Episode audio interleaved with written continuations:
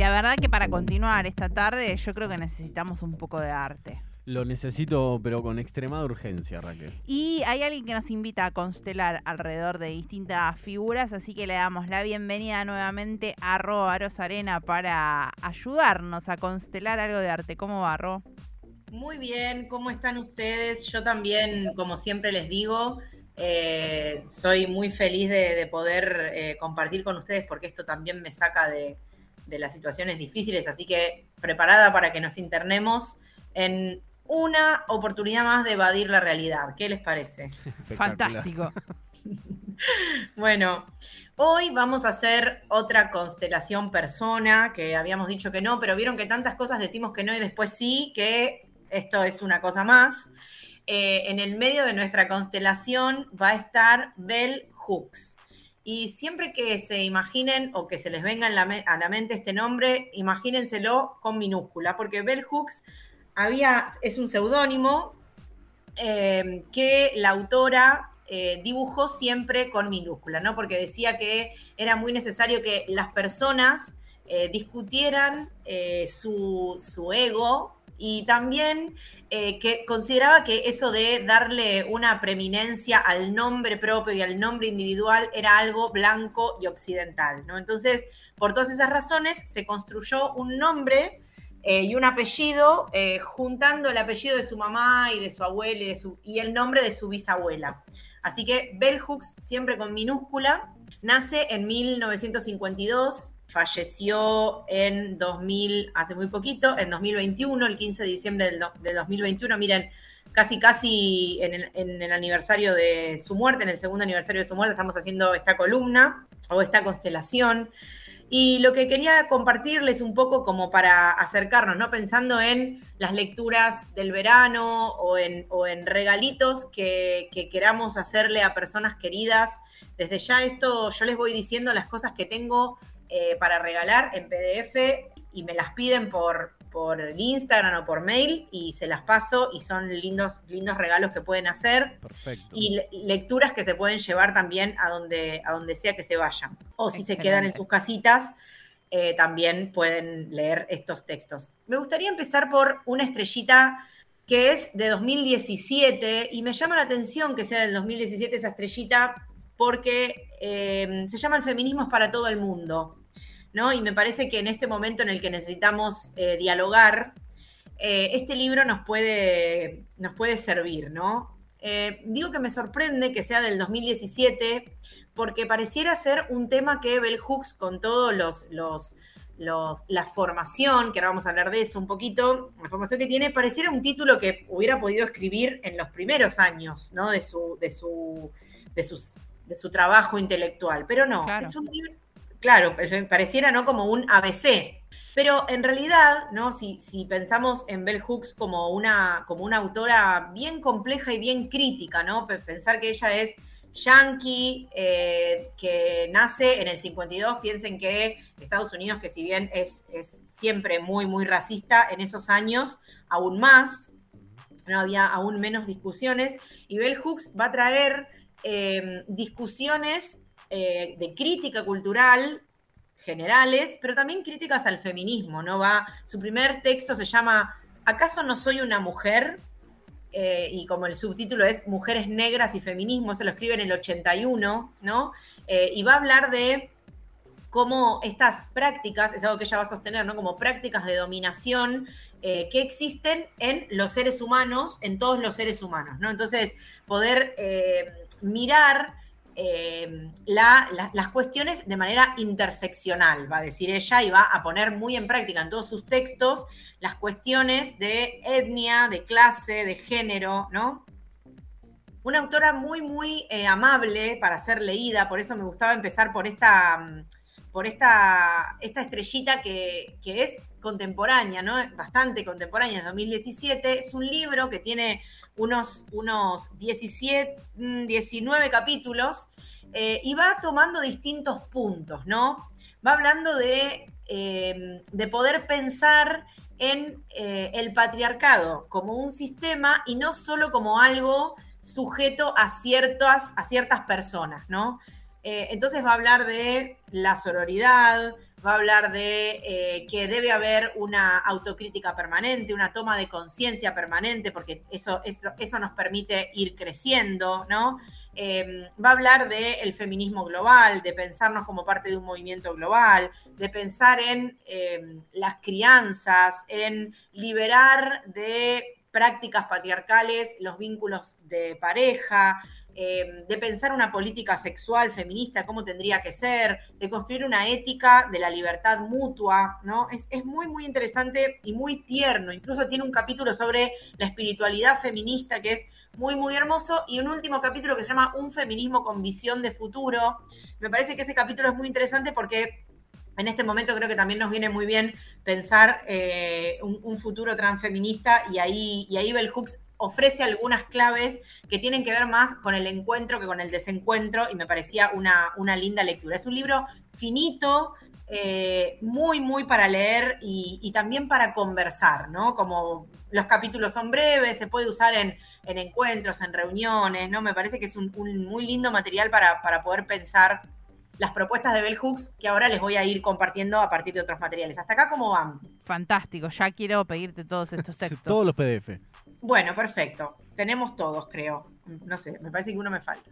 Bueno, después pensaba como para seguir acercándonos, ¿no? Y para, para que no sean todos libros, hay una entrevista que también les puedo pasar, por supuesto, el, el link para que la miren pero que me interesó porque habla un poco de eh, las imágenes, ¿no? Habla de cómo eh, hay eh, las imágenes que solemos ver, ¿no? Ella, ella está hablando de las imágenes, si quieren podemos pensar en las imágenes de los 90, ¿no? De las películas de los 90, en esas películas que quizás aparecían en la tele un domingo y, y estaban toda la tarde pelis en las que no había ninguna discusión sobre las imágenes de las familias, de las mujeres, de las maternidades, de las personas negras, ¿no?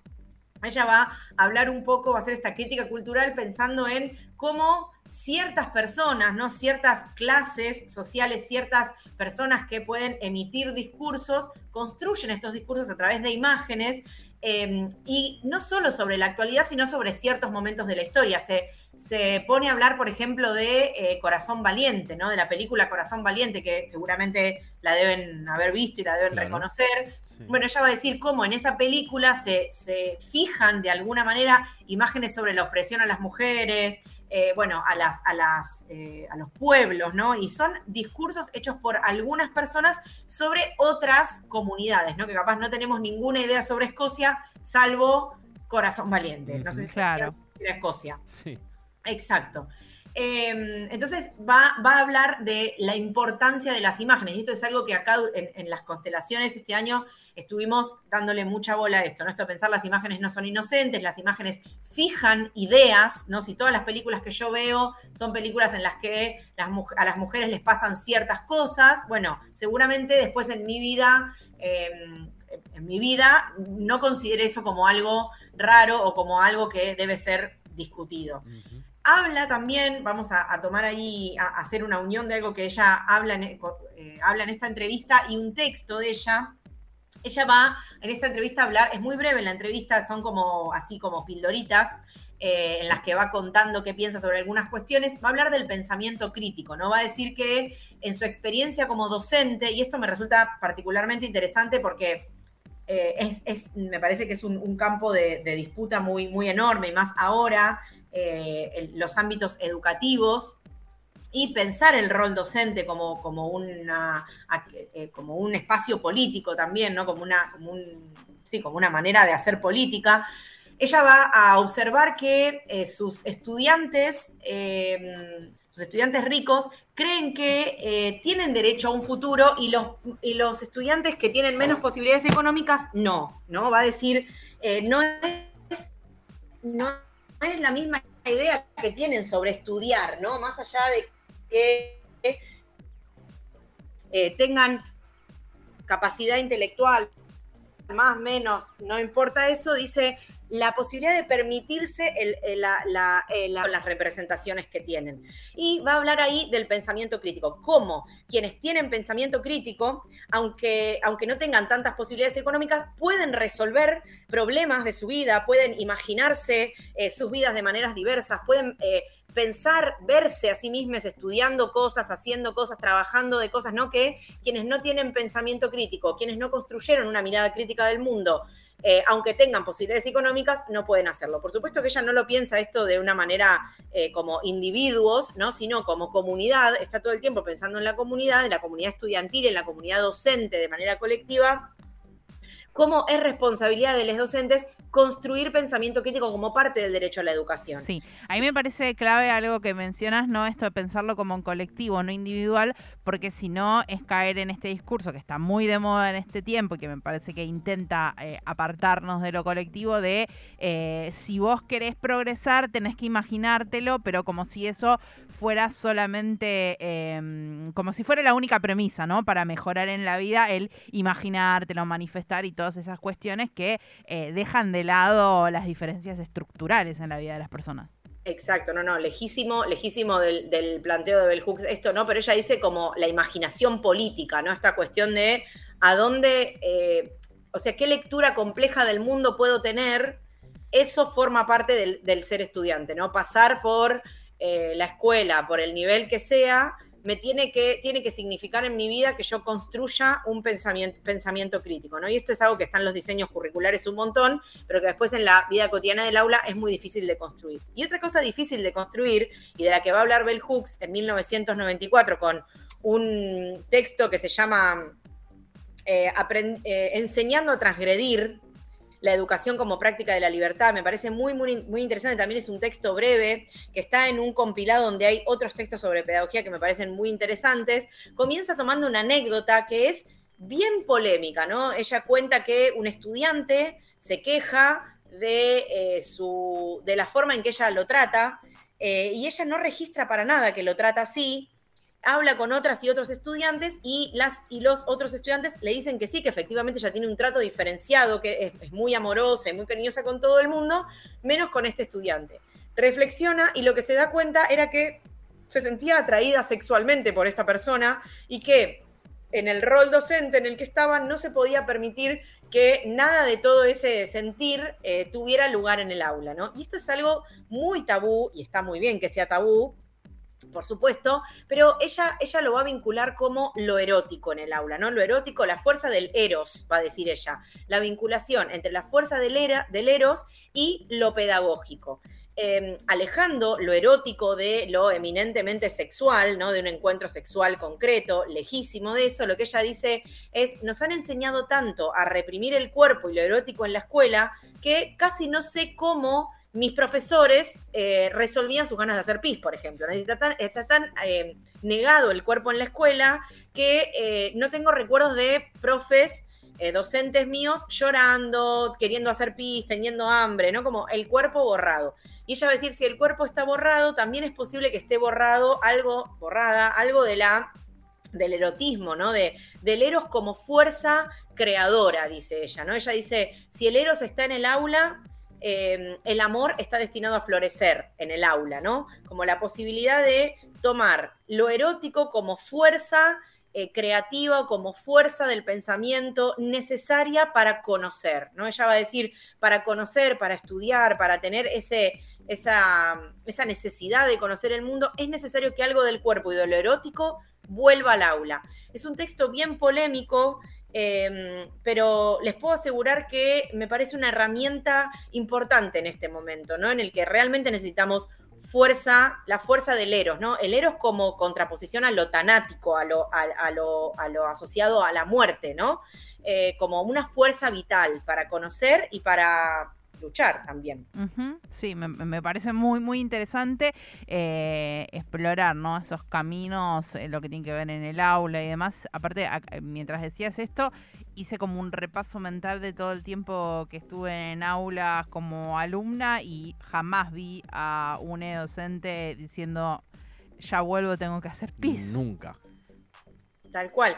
Ya vuelvo, tengo que hacer pis. Estoy muy cansada de... Eh, son pocas veces, ¿no? Yo tenía mi maestra de sexto grado, me mandaba a comprar un sanguchito de queso que yo lo venía mirando por la escalera como diciendo, por favor, no puedo creer que esta mujer pretenda que este sándwich llegue entero. Y a mí me parecía rarísimo verla comerse un sándwich adelante de todos nosotros que no estábamos comiendo, ¿no? Y era muy raro. Lo raro también era que ella no habilitaba que comiéramos el resto también, ¿no? Pero tengo ese recuerdo muy marcado de ver como, uy, lo veía como algo, qué bajeza esta mujer comiéndose un sándwich de queso adelante de un montón de pibes que no están comiendo, ¿no? Pero algo con eso de las necesidades del cuerpo no están, no existen, y por lo tanto imagínense que si yo voy un día como estudiante, no como niña, como adolescente, sintiéndome mal, con mala cara, despeinada o lo que sea, todas esas cuestiones del cuerpo eh, se transforman en eh, maneras de, eh, de, segregarnos, de discriminarnos, ¿no? Si, si, no sé, me ha tocado trabajar en, aulas donde las niñas no tenían acceso al agua, ¿no? Entonces era hoy me bañé, mañana ya sé que no me voy a bañar, ¿no? Y todas estas cosas estaban vividas de maneras, si bien son terribles y trágicas, pero de maneras avergonzantes, ¿no? Cuando en realidad no había nada de qué avergonzarse ahí, era una realidad y en vez de tomar eso como parte de eh, los problemas del conocimiento y de nuestra realidad, era algo que se debía esconder. Bueno, muchas, muchas cuestiones para pensar ahí en, en términos de lo pedagógico en la enseñanza y quería también trayendo el cuerpo ella tiene un texto hermoso que se llama ¿Por qué alisamos nuestro, nuestro pelo? Alisamos nuestro pueblo, bueno, perdón, doctor Freud. Em, eh, ¿Por qué alisamos nuestro pelo?